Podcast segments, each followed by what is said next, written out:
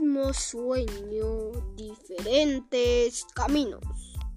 A unas 10 calles de la casa de Evelyn había una niña llamada Cassie, quien también había liberado grandes cantidades de adrenalina, las cuales había utilizado para despertarse muy temprano y por ende a su madre.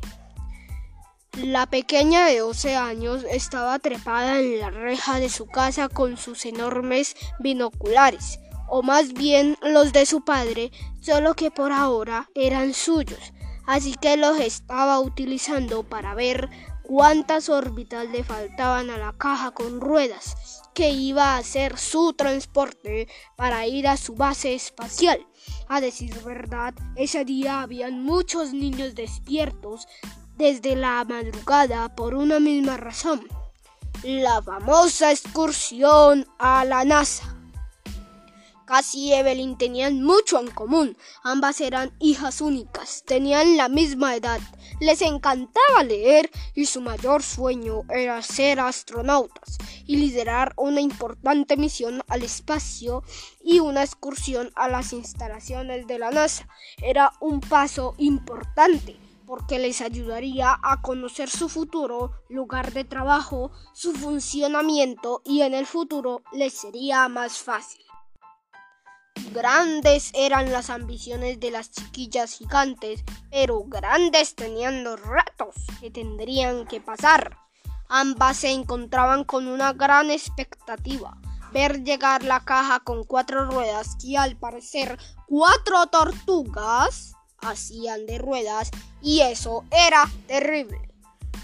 Al fin la hora o tal vez el siglo en que debía llegar aquel transporte llegó y la primera en abordar fue Evelyn y su familia, ya que vivían por donde empezaba la ruta. Evelyn se subió en bomba y eligió los primeros asientos ya que le parecía que así llegaría súper rápido se sentó encima de su mami, quien iba del lado de la ventana. Al fin, al fin, estaba unos minutos menos de llegar a su destino. Se subieron muchos más niños con sus familias y el bus volteó hacia la calle donde vivía Cassie.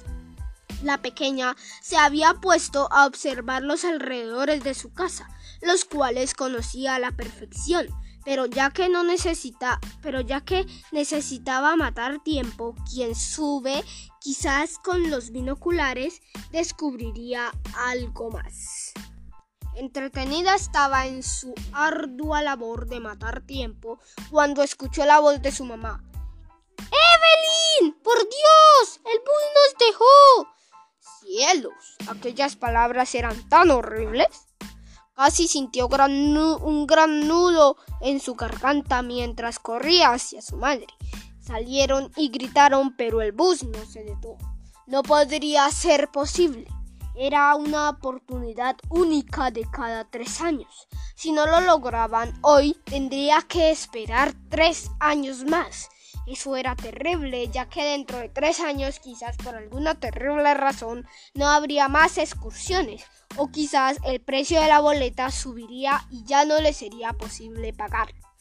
Dios, si tan solo estuviera su padre, pero hace dos años que no lo veían, él se había marchado a una misión secreta con su base, la cual él lideraba y hasta ahora no sabían de él. Así que mejor era encontrar una solución y pronto.